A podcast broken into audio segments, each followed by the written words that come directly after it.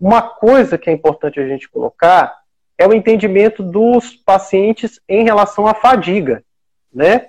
E principalmente dos familiares, porque às vezes as pessoas pensam assim, ah, isso é coisa da cabeça, Sim. isso é, isso é moleza, você não está querendo trabalhar, essas coisas, essas coisas preconceituosas que existem. Então, pessoal, em relação à fadiga, esse é um sintoma que, que a doutora Renata já mencionou, que é muito comum em todas as formas é, de miastenia, com exceção da forma restrita ocular, né? Que a forma restrita ocular, realmente, o sintoma está restrito aos olhos.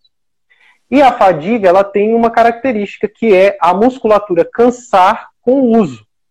Então, o indivíduo, geralmente, quando utiliza muita musculatura, aquela musculatura depleta, quer dizer, ela gasta toda aquela acetilcolina que tem disponível para ela, e aí ela se torna cansada ou refratária.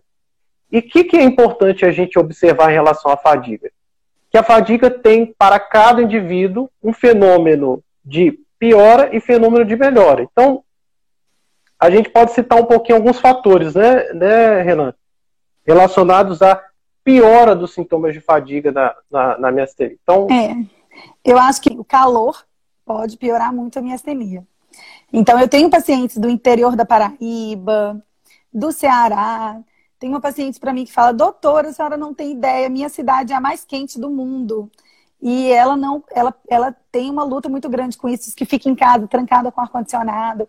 Eu tenho um outro paciente que que não sabia disso, mas que ele intuitivamente, quando ele chegava em casa muito cansado, ele entrava embaixo de um chuveiro gelado e deitava na cama com o ar-condicionado ligado, e aí ele se sentia melhor. Então, isso é uma coisa que muita gente às vezes não, não sabe e que até de forma intuitiva começa a perceber e buscar, né, essa redução. E a gente que está aqui no Nordeste, que tem um verão quase o tempo todo do ano, né, a gente lida mais com essa, essa questão.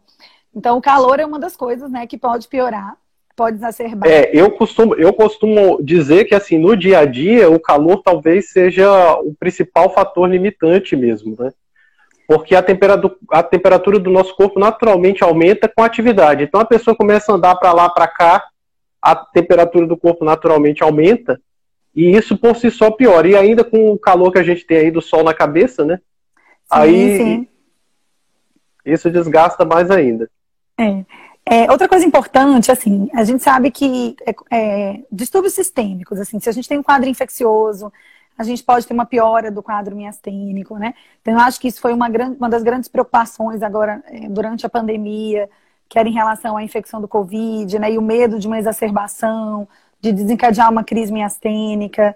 Então, a gente tem que ter essa consciência de que podem haver flutuações, exacerbações no contexto de um quadro infeccioso sistêmico. E outra coisa muito importante, que a gente sempre orienta os nossos pacientes, é o uso de medicamentos é, que podem piorar mesmo, às vezes até desencadear, ser gatilho de um quadro miastênico. Então, todo paciente que tem diagnóstico de miastenia graves, ele tem que ter consciência disso.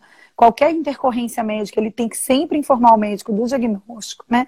A maioria dos pacientes tem aquela listinha que a gente fornece, né, no consultório, que tem disponível até em algumas sites de associações, por exemplo, a Abrame, né? Você entra lá no site, eles disponibilizam uma lista resumida dos, das principais medicações, mas isso é outra coisa importante também para ser considerada como possíveis fatores desencadeantes de exacerbação. É. Algumas mulheres, pessoal, além disso tudo que a, que a Renata falou, importante. tem um componente catamenial, que é a, a, menstruação. O muito próprio importante. hormônio, durante a fase pré-menstrual, ela tem uma piora muito grande dos sintomas de fadiga e de cansaço também, né, sim, Renata? Sim. Isso é um fator muito importante, é. o efeito hormonal, né? Então, é, nas mulheres realmente é, é bem importante é. essa flutuação, essa piora perto do período menstrual. E às vezes, assim, eu opto até por a gente acaba suspendendo a menstruação, né?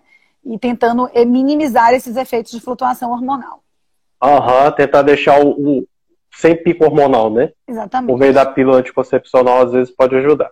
Sim. Uma outra coisa que, que, que limita, agora isso, isso é uma coisa que não é considerada nos trabalhos, mas a gente que atende paciente, a gente sabe.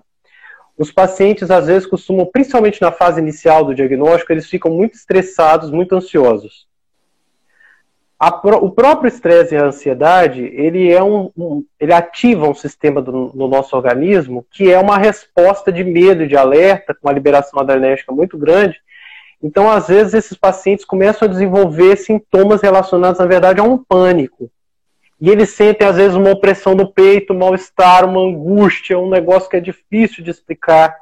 E isso acaba limitando muito a vida, porque ele não sabe se aquilo é da miasteria, se aquilo é do sintoma de ansiedade que, que ele está sentindo. Esse é um ponto. E o tá. outro é o sono. Gente, dormir é sagrado. Tá uhum. certo? Pacientes que têm apneia obstrutiva que roncam, ou seja, que já roncavam antes, ou que ganharam peso no meio da vida, né? Ou que às vezes, isso pode acontecer também quando a miasteria está tão descompensada que a musculatura diafragmática, a musculatura intercostal está mais fraca, a faringe está mais fraca e às vezes eles roncam porque a miasteria está descompensada. Esses, essas alterações de sono e insônia, pessoal, elas por si só causam a fadiga. Sim, sim. Então, toda, toda vez que a gente está diante de um paciente com miasteria, que ele está fadigado, que ele já tem um diagnóstico, que ele está tratado, que as medicações estão ajustadas, que os pacientes não têm outros sintomas, ele começa às vezes com fadiga, e na história ele traz um sono que é difícil de dormir, e ele traz algum componente de ansiedade, Pessoal, essa é a hora da gente olhar para a nossa saúde mental. Sim.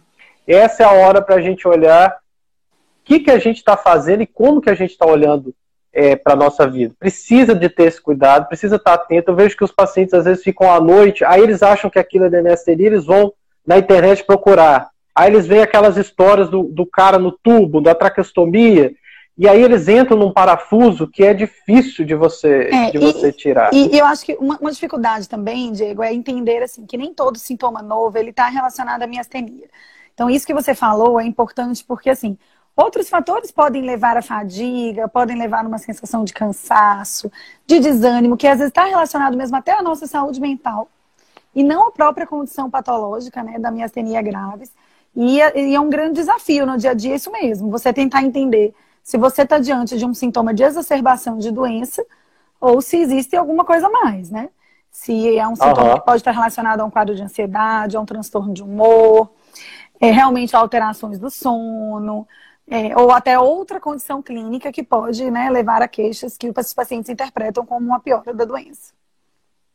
Então, o fato de você ter miasteria aumenta um pouco a, a, probabilidade de você acabar ficando mais ansioso.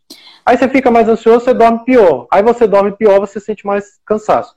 Então, a gente precisa também é, é, separar essas entidades e principalmente cuidar da ansiedade, cuidar do sono, como a gente cuida da miastenia. Isso é super importante. Então, a mensagem que eu queria aproveitar e colocar que melhorar a qualidade de vida de uma pessoa com miastenia não é só focar na doença. Sim, sim. É focar nesses outros aspectos, principalmente nesse componente emocional. Pessoal, não estou falando que miastenia é emocional, não estou falando essa barbaridade. Eu estou falando que o nosso emocional ele pode piorar a nossa qualidade de vida por essa questão da ansiedade. Tá ok? Thank you.